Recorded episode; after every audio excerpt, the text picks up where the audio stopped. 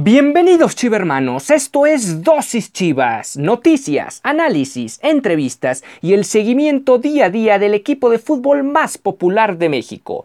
Yo soy Ricardo Romano Corona y diariamente inyectaré tu dosis Chivas. No olvides que puedes sintonizar nuevos episodios de lunes a viernes a través de Spotify, Anchor FM, Apple Podcast, Breaker, Google Podcast y Radio Public. Y sin más que agregar, comenzamos.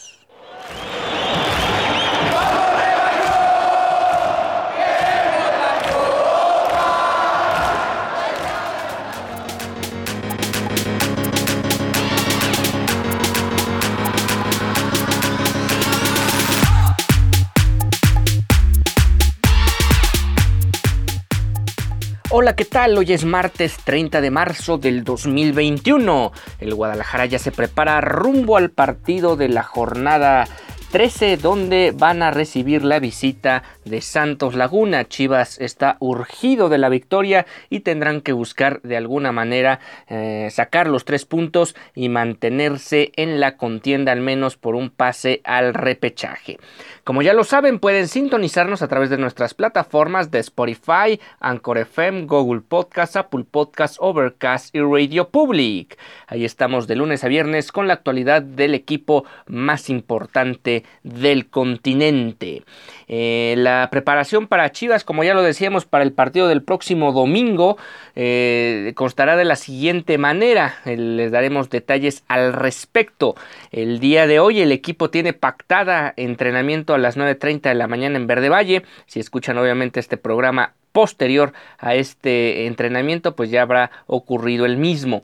Mañana miércoles, el jueves 1 eh, repetirán este mismo horario, 9.30 am en Verde Valle. Sin embargo, ya el viernes 2 y el sábado 3 ya de abril, por supuesto, estarán entrenando en el estadio Akron y ya finalmente tendrán el partido a las 5 de la tarde en el estadio el próximo domingo en un duelo donde se antoja de pronóstico reservado, no tanto porque el Guadalajara aparezca con este con renovados bríos, sobre todo de los jugadores que asistieron en el, al preolímpico y que todavía van a disputar la gran final. Eh, muchos espera que Jaime Lozano no utilice el cuadro titular, aunque al final es una final y hay que sacar el resultado eh, sea como sea, porque eh, hay que mostrar cierta jerarquía y es un torneo donde México como club, perdón, como selección importante de la CONCACAF tendría que sí o sí por obligación buscar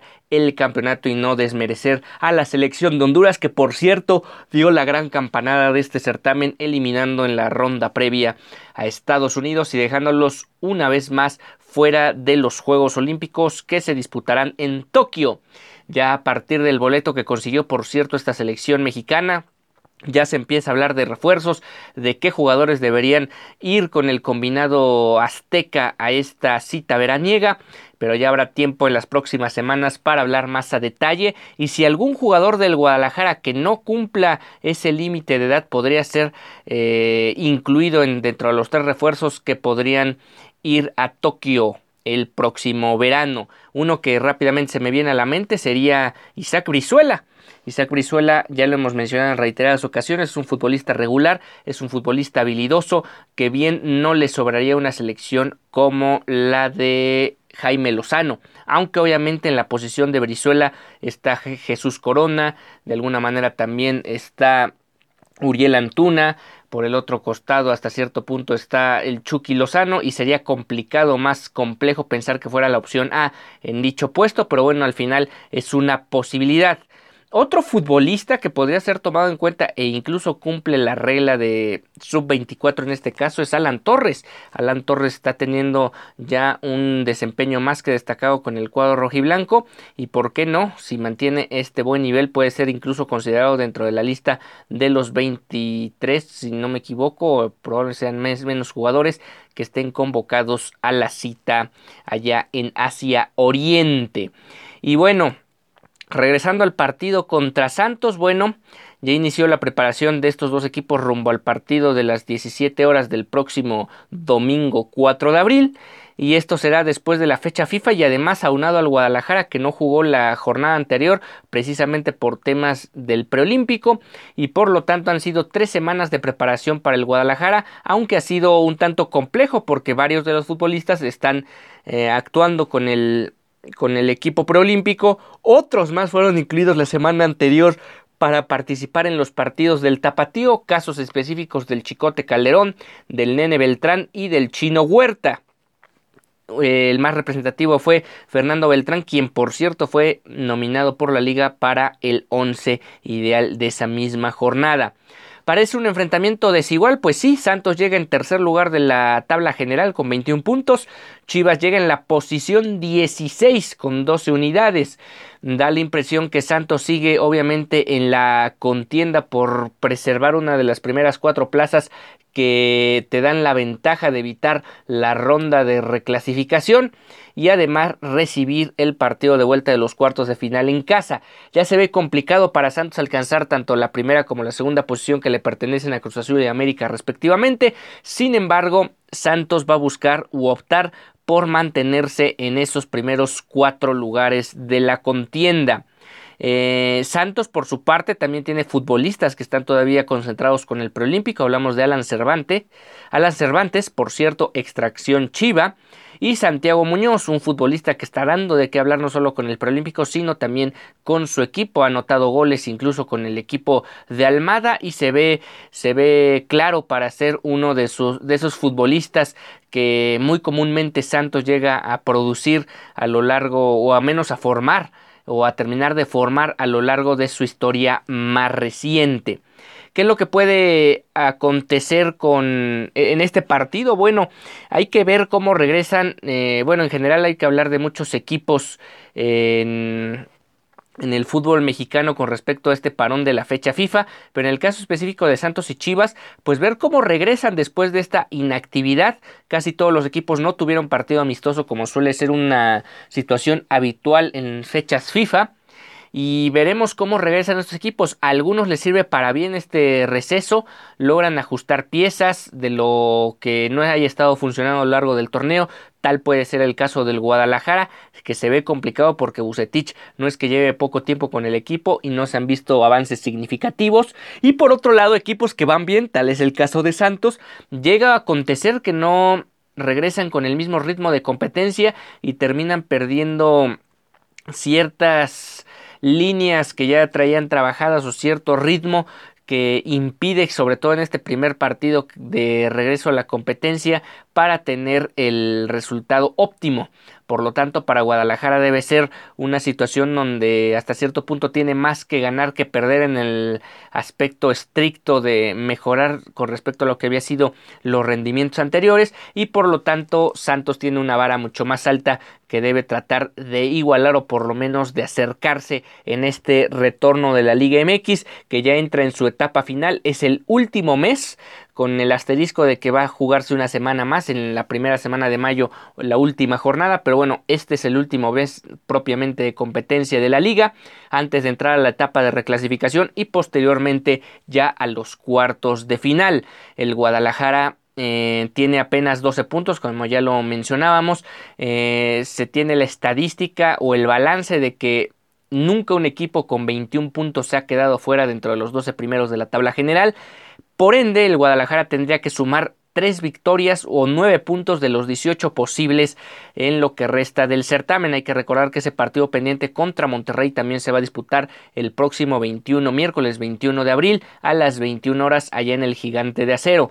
Por ende, Chivas y Monterrey tienen un partido menos y que tratarán de aprovechar para tanto Monterrey a igualar lo que está buscando Santos, que es mantenerse en los cuatro primeros lugares de la tabla general, y Chivas meterse de lleno a la etapa de reclasificación.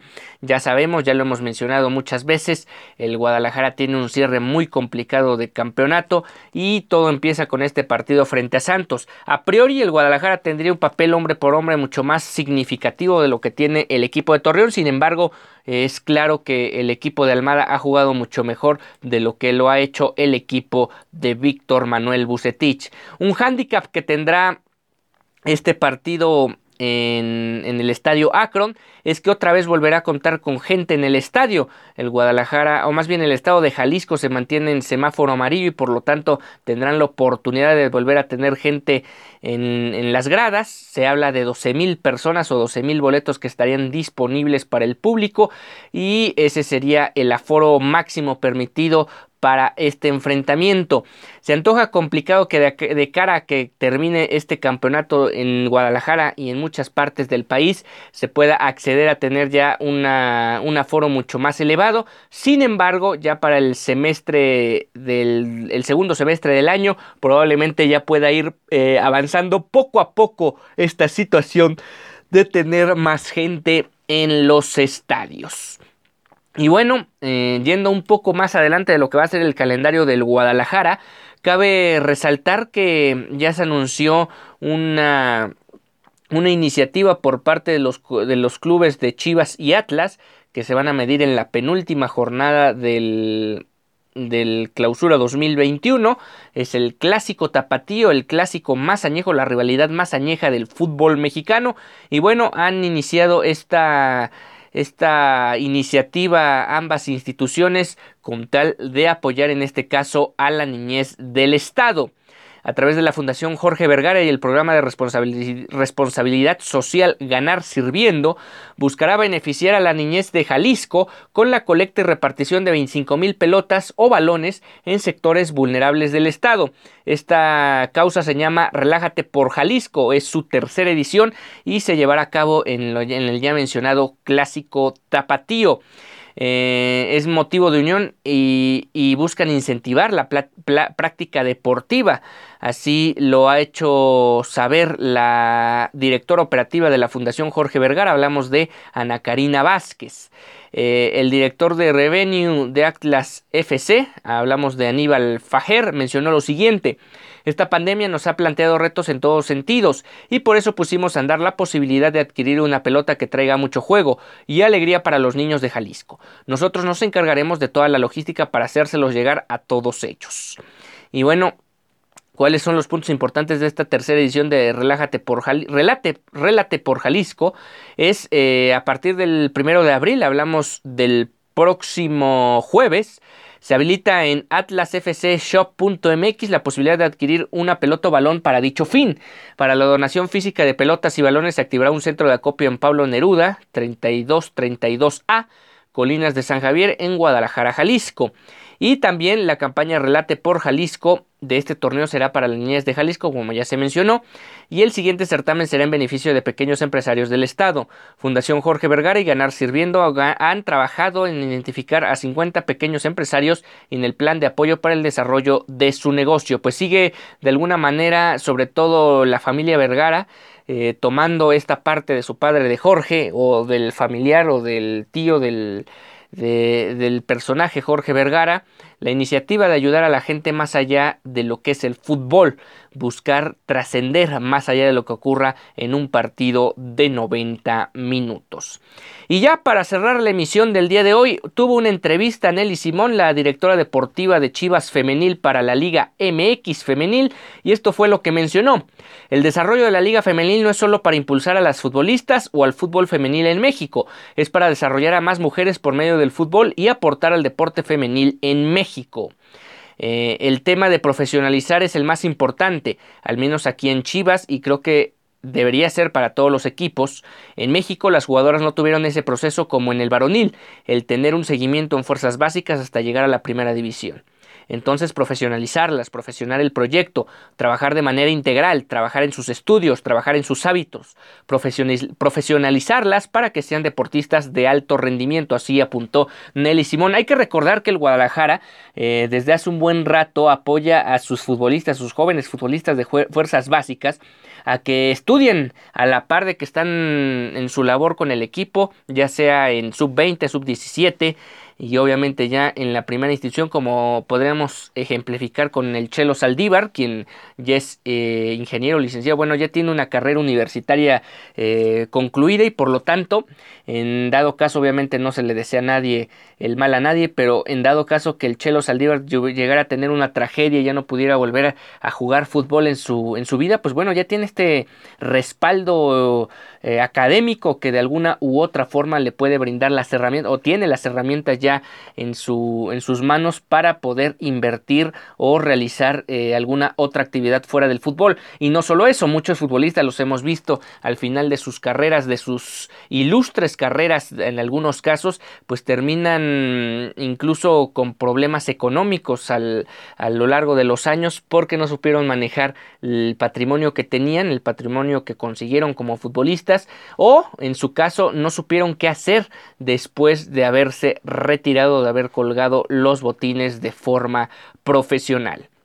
Ahorita nos estamos enfocando mucho en nuestras fuerzas básicas, porque estas generaciones son el futuro de nuestro proyecto. Ya con una liga mucho más profesional, ya tenemos a los tres equipos de abajo, ya los tenemos compitiendo. Eso es algo muy importante. Después de internacionalizar el equipo, es también es algo que nos paró un poquito la pandemia, pero ya estamos próximos. Ojalá sea en corto o mediano plazo ya estamos encaminados a empezar a competir con equipos de otros países y de otros continentes. Y vaya que eso le va a dar mucha mucha fortaleza sobre todo a las jóvenes promesas que vengan de abajo. Y que si de por sí ya lo está demostrando el equipo claro en parte a lo que está haciendo excelente excelentemente el Chore Mejía pues todavía puede ser mucho más significativo el avance futbolístico e integral, como menciona Nelly Sibón, que puedan tener estas futbolistas a partir de su formación en torneos de carácter internacional. Con esto estamos llegando al final de esta emisión de Dosis Chivas. Mañana miércoles seguimos ahondando en el tema del partido entre Santos y el Guadalajara del fin de semana y próximamente tendremos este match entre Dosis Santos y Dosis Chivas para tener la previa más completa de este partido de la jornada 13 del fútbol mexicano.